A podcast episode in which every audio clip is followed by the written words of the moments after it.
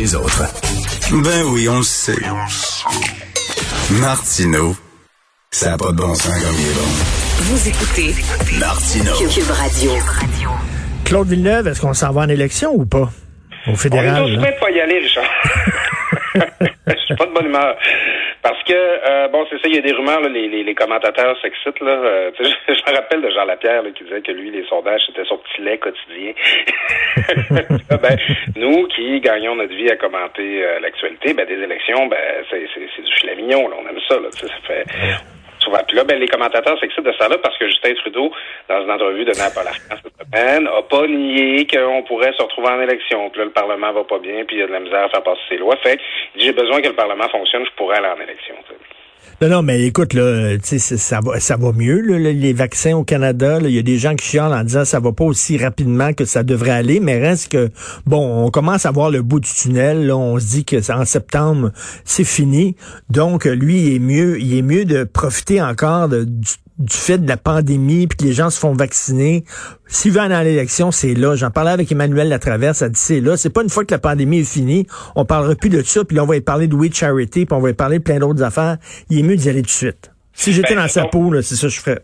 De son point de vue, durant le mois de février, on, on trouvait que les vaccins, ça rentrait pas vite. Puis là, oh, Justin Trudeau, qui nous a promis qu'on serait tous vaccinés fin septembre, il est dans le trouble, tatata. Puis là, on se disait ça, ah, il va attendre qu'on soit tous vaccinés, puis là, on va partir en élection, puis il va faire un show de boucan avec ça. Mais là, c'est ça, ça a débloqué les 12 rentres. les- on a des images de personnages qui vont se faire vacciner, puis sont bien de bonne humeur. Puis, c'est ça, Justin Trudeau, il pourrait là, penser, il, il a envie d'y aller. On le sent, les libéraux devraient y aller. Ça va pas bien pour les conservateurs. Ben non, ben qu'est-ce qu'est-ce qui se passe, Christy, pour les conservateurs? Ils sont même pas capables de scorer. Euh, dire, il y a pas de gardien de but dans, la- chez les libéraux, là. Euh, puis ils sont pas capables de scorer. Chicanent entre eux autres. Erin O'Toole a de la misère à se définir, de, la misère à, tu sais, tu demandes aux gens dans la rue qu'est-ce qu'ils pensent Erin O'Toole, à quoi ils croient, c'est quoi qu'ils proposent. Tu sais, on, on le connaît pas encore ce monsieur-là, ça va faire bientôt un an qu'il est chef, puis le, le temps presse pour lui. Alors c'est sûr que du point de vue des libéraux, là, c'est alléchant d'y aller présentement. Moi, je trouve que ça a aucun bon sens. Non, mais les, conservateurs, ils sont comme pognés un peu avec leur aile, un peu plus que, un peu plus leur aile anti-avortement, anti-mariage gay, contre euh, l'aide médicale à mourir, tout ça. Tentent de, ils veulent se débarrasser de, de, de- de- les gens un peu plus à droite, la droite sociale, mais ils, ils sont comme pognés avec. Ils me font penser à la gauche qui sont pognés avec les woke. C'est- ben, en fait, c'est euh, là-dessus, il faut faire attention à pas faire trop de parallèles avec les États-Unis, mais Non. à une moindre échelle, c'est un petit peu ce que les républicains vivent dans le sens où, tu sais, leur base tripe sur Trump, qui veulent encore plus de Trump, puis eux autres, ils aimeraient ça pouvoir aller de l'avant.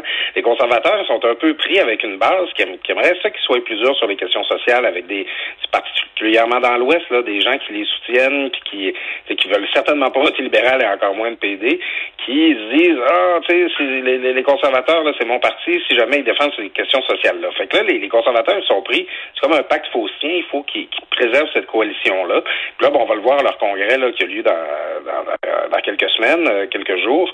Euh, ils, vont faire face à cette tension-là, mais c'est parce que pour gagner au Canada, pour aller chercher des, des les, les, les sièges dont on a besoin en Ontario, puis au Québec, puis dans les banlieues, ben, c'est pas en faisant campagne sur l'avortement qu'il faut y arriver. Fait que les, les, les, les conservateurs sont prisonniers de la coalition là, qui les, qui les Oui, puis, puis les gens un peu plus à droite, là, un peu plus euh, conservateurs sociaux euh, au sein du Parti conservateur, ils disent, ben, attends une minute, là, il nous a cruisé pendant la, la course à la chefferie pour pouvoir devenir chef du Parti conservateur, et maintenant qu'il est nommé chef, il nous tourne le dos. C'est un peu ce qu'il reproche. Là.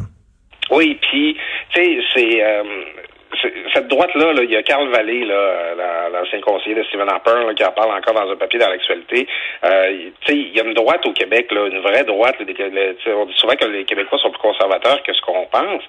Euh, mais c'est ça, la, droite québécoise, ben, elle se préoccupe des questions d'identité, des questions, euh, bon, chez nous, de langue, tout ça. Fiscalité, veut un gouvernement responsable. Puis Dieu sait que pour quelqu'un qui veut critiquer la gestion financière de Justin Trudeau, il y en a à boire et à manger présentement.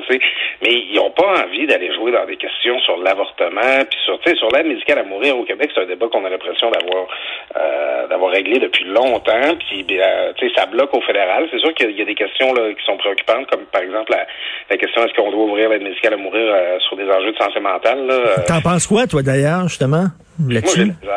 Euh, moi, j'ai bien de la misère avec ça. Moi, je te dis, là, j'ai bien, bien de la misère avec ça. Je me suis obstiné avec Emmanuel Latraverse qui me disait, voyons donc, une souffrance, c'est une souffrance. Quelqu'un qui est schizophrène puis qui est pas capable de se guérir, qui a, qui a passé par plein de thérapies, plein de médicaments, puis il a pas trouvé la bonne dose, puis tout ça, il souffre autant que quelqu'un qui a une maladie physique. Je dis, oui, je comprends, mais le message qu'on envoie, c'est qu'aux gens qui ont des maladies mentales, le suicide est une option. Voyons.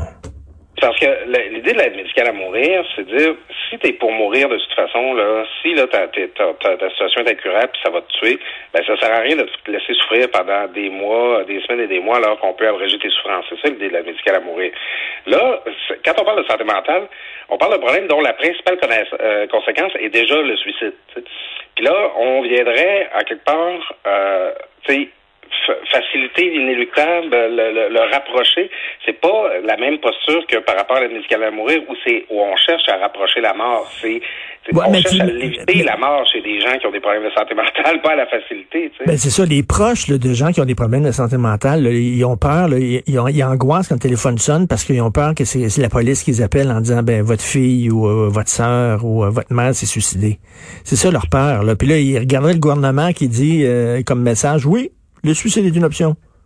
Oui, puis on comprend que l'idée, c'est pas d'offrir l'aide médicale à mourir à n'importe qui qui fait une dépression. Là, on comprend mm. parfaitement que c'est ça l'idée. N'empêche que pour une personne là, qui a des problèmes de santé mentale puis qui, a de la souffrance, euh, évidemment, quand euh, le, jour qu'elle attend ça aux nouvelles là, que c'est correct là, de recourir à cette solution-là, là, quand on a une souffrance dont on n'arrive pas à se libérer, il y a un message qui est envoyé à l'ensemble de la société là, quand tu prends des décisions de même. Là, je veux dire, quand on permet l'aide médicale à mourir, c'est justement parce que euh, on veut on, veut pas de ces histoires où tu sais euh, tragique où euh, t'as, as, un proche là qui, qui, qui se demande s'il devrait abréger les souffrances. On a, on a vu mmh. ce que ça fait aux nouvelles.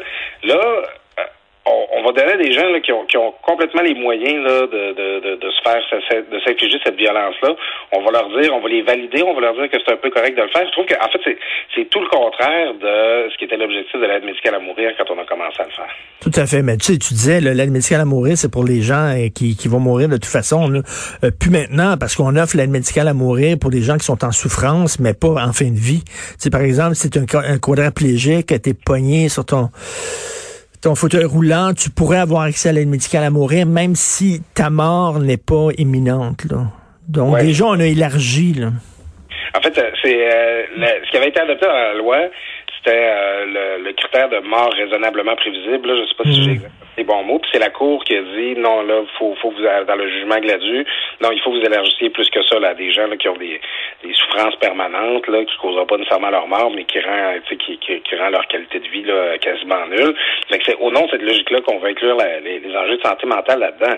Mais tu encore là, quelqu'un qui, euh, qui est quadraplégique, il peut pas s'enlever la vie, il est limité là, dans le fait de le faire. Là, hmm. là on, on, va envoyer le message aux gens qui, qui, qui ont les deux bras, les deux jambes. Qui se... En tout cas, moi, je ne veux pas évoquer des images euh, trop dérangeantes à la radio ce matin, mais j'ai vraiment de la misère au fait qu'on valide là, cette, cette approche-là pour mettre fin à ces souffrances. Écoute, un gars de Québec, euh, que le, le, le YAB est au vache à Radio-Canada Québec. Qu'est-ce qui se passe? On parle de climat toxique au travail? Oui, ben gros dossier tu sais, dans notre actualité locale euh, cette semaine. Euh, c'est le Soleil et le Journal de Québec. Les deux ont fait des papiers là-dessus. Soleil, une enquête assez exhaustive auprès d'une trentaine d'employés qui témoignent d'un climat complètement euh, toxique, là, délétère, d'intimidation puis de harcèlement dans des bosses de la station au Québec. Euh, puis là, bon, euh, Radio-Canada qui dit on va faire une enquête, on va essayer de mettre en place un processus de réconciliation, puis c'est bon, il semble que personne ne va perdre sa job là-dedans. La raison pour laquelle j'en parle, c'est que, tu sais, la Radio-Canada, l'exemple vient souvent de Radio-Canada, hein, quand vient le temps d'être plus woke que ce que le client demande. Eh de, de, nous faire, euh, de nous rééduquer là, sur euh, des questions sociales, des questions euh, sur, sur le racisme, toutes ces questions-là. Et tu sais, je trouve que, tu puis, puis autre raison d'en parler, c'est arrivé là dans notre famille médiatique, là, à TVA récemment, là, où il y a un patron là, qui a été remercié parce qu'on on considérait là, que le climat de travail qui, qui, qui instaurait était, était délétère. Tu sais.